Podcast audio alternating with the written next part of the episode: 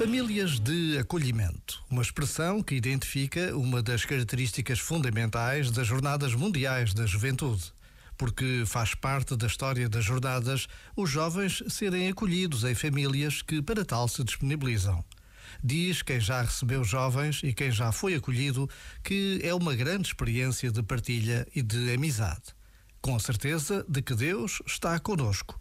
Já agora, vale a pena pensar nisto. Este momento está disponível em podcast no site e na app.